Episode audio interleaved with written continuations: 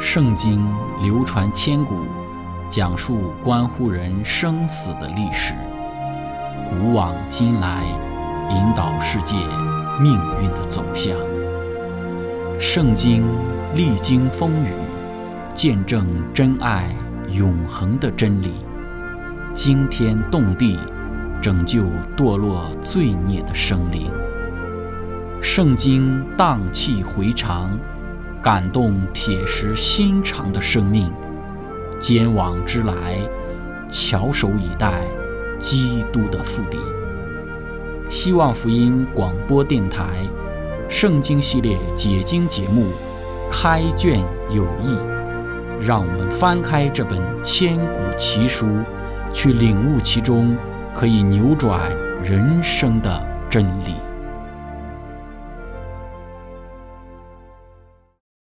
亲爱的听众朋友，平安！欢迎您收听《圣经解经》节目《开卷有益》。今天我们要介绍的是美好灵性的先知但以里。但以里被称为是有美好灵性的先知。这一句称赞的话是出于一位外邦帝国的太后尼布甲尼撒的女儿之口。但以理书五章十一到十二节，在你国中有一人，他里头有圣神的灵。你父在世的日子，这人心中光明，又有聪明智慧，好像神的智慧。你父尼布甲尼撒王就是王的父，立他为术士，用法术的和加勒底人，并关照的领袖。在他里头有美好的灵性，又有知识聪明，能圆梦、解谜语、解疑惑。这人名叫但伊里。尼布甲尼撒王又称他为伯提沙撒。现在可以招他来，他必解明这意思。但以理书四章第九节也提到术士的领袖博沙傻，因我知道你里头有圣神的灵，什么奥秘的事都不能使你为难。现在要把我梦中所见的意象和梦的讲解告诉我。在六章第三节说，因这但以里有美好的灵性，所以显然超乎其余的总长和总督。王又想立他治理通国，这是我们在但以理书当中看到的几个外邦的君主对于先知但以理所有的一个评价，提到他是里头有圣神灵、有美好灵性的一个先知。那么今天呢，我们就来一起的学习这一位美好的先知但以理，在他的人生之中，以及他所有的先知的事工当中，有怎样子。的一些的教训给今天的我们，在开始我们今天的分享之前，我们一起来聆听一首诗歌《花尽一生来爱你》。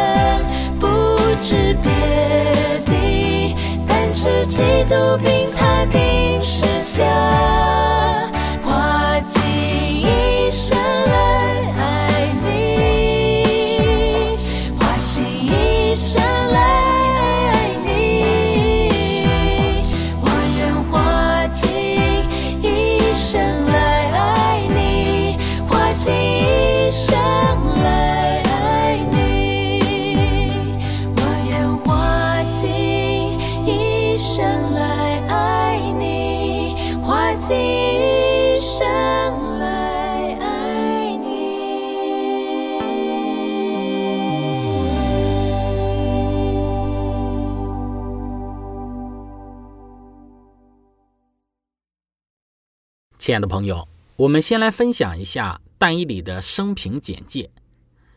首先，我们要讲的是但以理的蒙召。在但以理书一章第一节说到，犹大王约雅敬在位第三年，巴比伦王尼布甲尼撒来到耶路撒冷，将城围困。犹大王约雅敬在位第三年，就是公元前的六百零五年，也是犹太人的第一次被掳。在但以理书一章三到第四节说，王吩咐太监长亚施必拿从以色列人的中士和贵胄中带进几个人来，就是年少没有残疾，相貌俊美，通达各样学问，知识聪明具备，足能侍立在王宫里的，要教他们加勒底的文字言语。在这里所提到的年少，在原文当中常常被用来指青年，就是年龄已经超过十八岁的人，至少但以理是如此。希腊历史学家瑟诺芬后来说道，未满十七周岁的青年人是不能够进入到波斯宫廷服务的。因此，但以理他大概出生的年代应该是在公元前的六百二十三年。在但以理书一章五到第六节说，王派定将自己所用的膳和所饮的酒，每日赐他们一份，养他们三年，满了三年，好叫他们在王面前侍立。他们中间有犹大族的人，但以理、哈南尼亚、米沙利、亚撒利亚。尼布甲尼撒王公元前六百零五年继位，然后呢是尼王的元年六百零四年，再来是尼王的第二年六百零三年，满了三年之后，也就是尼布甲尼撒王在位的第二年，年轻的但以理第一次给出了他蒙召做先知的证据，就是二章第一节，尼布甲尼撒在位的第二年，他做了梦，心里烦乱，不能睡觉。但以理书二章十九节，这奥秘的事就在夜间的意象之中给但以理显明，但以理便称颂天上的上帝。因此，我们可以认定出公元前六百零三年是但以理作为一个先知开始了他的服侍先知的侍奉生涯。但以理书的七章到十二章所记载的异象，都是在他晚年所得到的。第一个但以理书第七章。所有的意象是在伯沙撒的第一年，也就是公元前的五百五十三年，或者是晚一些，以及最后一个意象，但以理书的十章到十二章是建于古列的第三年，也就是公元前的五百三十六或者是五百三十五年，或许是在但以理将近九十岁的时候奉命完成他的书，并封闭但以理书，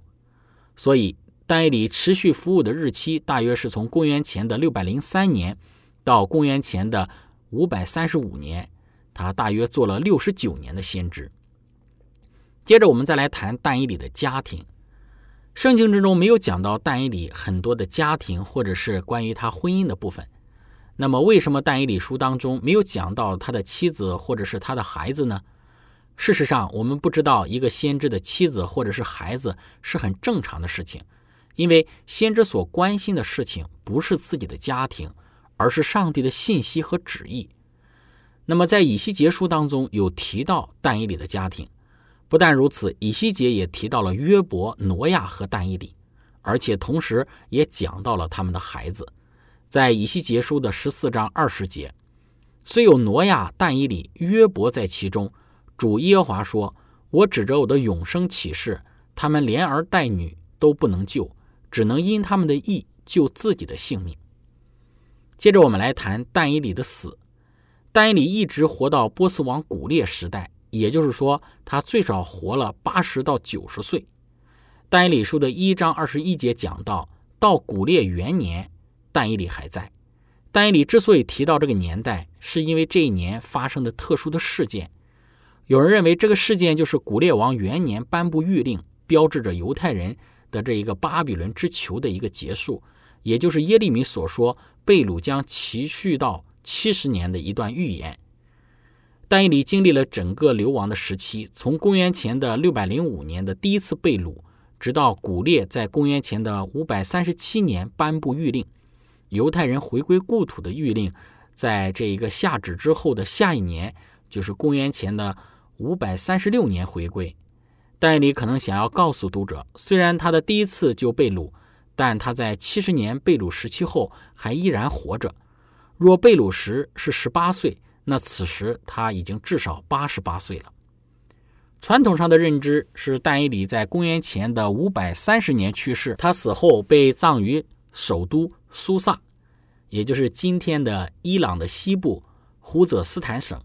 并建有一个巨型华丽的墓园。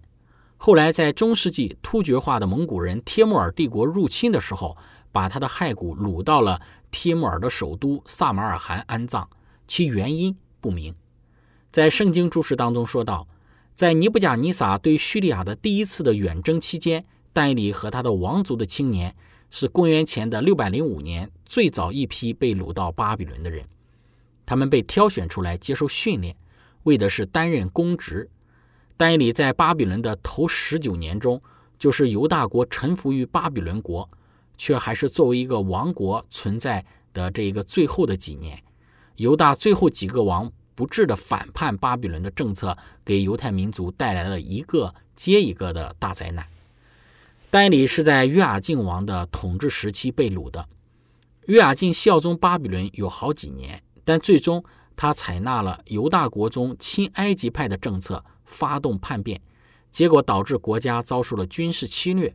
国民失去了自由，并被掳到他乡，国王也丢了自己的性命。他的儿子和继位者约雅金登基做王只有三个月的时间，就亲眼目睹巴比伦军队为了惩罚背叛而发起的再次攻击。他和犹大成千上万的贵族于公元前五百九十七年被掳。他的继承者西底家似乎试图继续效忠巴比伦，但由于他的懦弱和忧郁，没能长期经得住埃及的提议和他的主要顾问。当中的这个反巴比伦势力的意见，结果尼布甲尼撒厌倦了巴勒斯坦的反复的叛乱，决定除去犹大国。巴比伦军队蹂躏犹大长达两年半之久，夺取并毁灭了诸城，包括耶路撒冷，还有圣殿与王宫，还在公元前的五百八十六年将犹大的大部分的居民都掳到了巴比伦。那么，在这些多灾多难的日子里，但以理一直住在巴比伦。他一定多次看到巴比伦军队为攻击他的故土而兴兵远征，看见他们带着被掳的犹太人胜利归来，在俘虏当中有年轻的约雅金王，还有他的家人，以及后来被弄瞎双眼的西底亚王。在这些年当中，但以理一定也知道被掳的犹太人当中发生的政治煽动，导致尼布甲尼撒烧死了一些主要的煽动者。正因为这次的政治的动乱，耶利米才写信给他被掳的同胞，恳劝他们在巴比伦过一种安静的、平和的生活。在这些年间，但以理和他的三个朋友一直安静而忠诚地履行着他们作为王国忠臣和国民的责任。他们在学术训练之后，成了被称为哲士的精英团体的成员，做国王的顾问。于是，但以理就有了非同寻常的机会，向尼布甲尼撒解释有关未来各帝国的梦。结果，但以理被委任以极高的职务。看来他在这个职务上好多年，这个职务使他有机会使国王熟悉天地主宰之大能的这个上帝。但以理和他的朋友们所侍奉的就是这一位上帝。在公元前的五百三十九年，巴比伦沦丧的那一夜，巴比伦人再一次要求但以理的帮助，让他阅读和解释在博沙傻的宴会大厅的这个墙上有关厄运的文字。当波斯人成了巴比伦及其帝国的霸主之时，新的统治者利用了上一代老政治家的才能和经验，但以理再一次的成为了国王的首席顾问。大概就是他使得国王注意到以赛亚的预言，这个预言感动了这位波斯的统治者，使他签署法令终止犹太人的流放，让他们重建故土和圣殿。在但以理担任公职的后一段时期当中，那些嫉妒他的同事企图谋害他的性命，但是上帝施行奇迹加以干涉，搭救了他的仆人但以理。但以理在其人生的最后几年里所见到的一些重要的意象，先是在马代人大流士的统治下见着，后是在古列的统治下又见着。在使我认识他这一本书当中说到，在凡自称为基督忠仆的人当中。应培养诚恳的宗旨，像但以理在巴比伦宫廷当中所显示的一样，他确知上帝是他的力量和盾牌，是他的前哨和他的后卫。他虽置身于巴比伦宫廷那环绕他的种种腐败的恶习中，但他却保守自己，远离一切足以迷惑他、引诱他陷在试探之中的声色之余。当他因任务所迫而不得不参加宣饮放纵和最卑鄙拜偶像的场合时，他便培养静默祷告的习惯，而如此得蒙上帝的大能的保守了。不拘何时何地，使心思向往上帝，总归是有益的。亲爱的朋友，以上就是我们对于先知但以理所有的一个蒙召，还有他一生的一个基本的简介。接下来我们来谈。先知但以理和他所写的但以理书，但以理书主要有两大部分，一部分是历史，另外一部分是预言。我们先来聆听一首诗歌，然后我们再来论述但以理书的这两大部分的内容。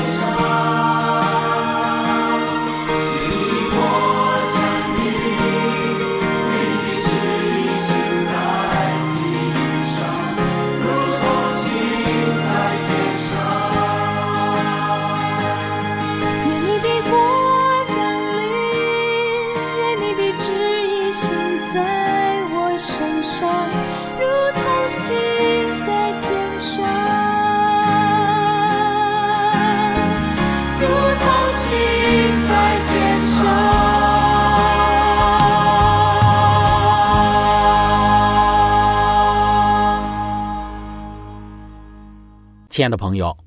我们来看但以理书的两大部分的内容。第一部分的内容是历史的部分，从第一章到第六章，在这一段里面讲到了但以理还有他同伴所受到的教育。一章的一到二十一节讲到第一批从犹大到巴比伦的俘虏，但以理和他的朋友被选受训为国王服务，但以理也获准遵守自己的律法，然后他成功的受到教育，被接受为国王服务。然后第二章讲到的是尼布甲尼撒的大象之梦。尼布甲尼撒因梦而烦乱，下令处死哲士，之后又撤销命令。但以理得到启示，他向上帝表示感恩。然后但以理向王讲解王所做的异梦，但以理也解释了这个异梦。尼布甲尼撒就承认上帝的伟大。那么第三章讲到的是但义里的朋友们因为忠诚于上帝。然后最后蒙救脱离火窑。当时的尼布甲尼撒立了一个金像，要求人民对于他所造的这个金像下拜。这三位忠心的希伯来的青年拒绝下拜，然后最后被丢到火窑之中。而上帝在火窑之中对他们实行拯救。尼布甲尼撒的表白和谕旨，使他尊崇这一位拯救了这三位希伯来青年的上帝。后来的希伯来人。也在巴比伦省得到了提升。接着第四章讲到的是尼布甲尼撒所做的第二个梦，他怎样子的耻辱，后来复原。尼布甲尼撒承认上帝的知识和能力。然后这一段里面对于梦有一个整体的一个描述，然后但以理也对这一个梦进行了解释。第五章所讲到的是博沙傻的宴会和王国的灭亡。博沙傻他亵渎圣殿的器皿，然后墙上出现了神秘的字迹。但以理被招来解释之后，但以理获得尊荣，但是巴比伦王也随之被杀，巴比伦也就亡国。第六章讲到的是但以理从狮子坑当中被拯救，但以理的提升，还有是一个被高举，得着了这个同僚们的这一个嫉妒，然后大利乌禁止祈祷的一个法令下达，但是但以里仍然向上帝一天三次祷告，触犯了这个法令，被定罪。但之后，但以里还是得救。那么第二部分的内容讲到的就是预言的部分，从第七章一直到第十二章，但以里所得的第二个预言的信息，我们能够看到，首先在但以理书第七章讲到了四个兽和小角，然后人子的审判和永远的作王的这一位，然后以及天使对于整个意象的解释。那么接着是但以理书的。第八到第九章讲到的是第三个预言的信息，里面讲到了公绵羊、公山羊和小角，还有这个小角的恶行，以及包括有关圣所洁净的时间性的预言。然后加百列解释了一部分的这个意象。那么第四个预言的信息记载在但以理书的十章到第十二章，在这一段里头讲到了是在波斯王古列的第三年，有事显给这一个。称为博沙傻的但以理，然后呢，我们就看到这一段里面讲到的，就是关于幕后的一些的奇异的知识，以及最后的南方王与北方王的一个交战。那么，亲爱的朋友，以上就是我们对于先知但以理以及他所写的但以理书的一个简单的介绍。今天我们的分享就到这个地方。最后，如果您想与我们有更多的一些互动，您可以写电子邮件给我们。我们的电邮地址是 z h i c h e n g at v o h c 点 c n，感谢您，愿上帝赐福您，我们下次节目再见。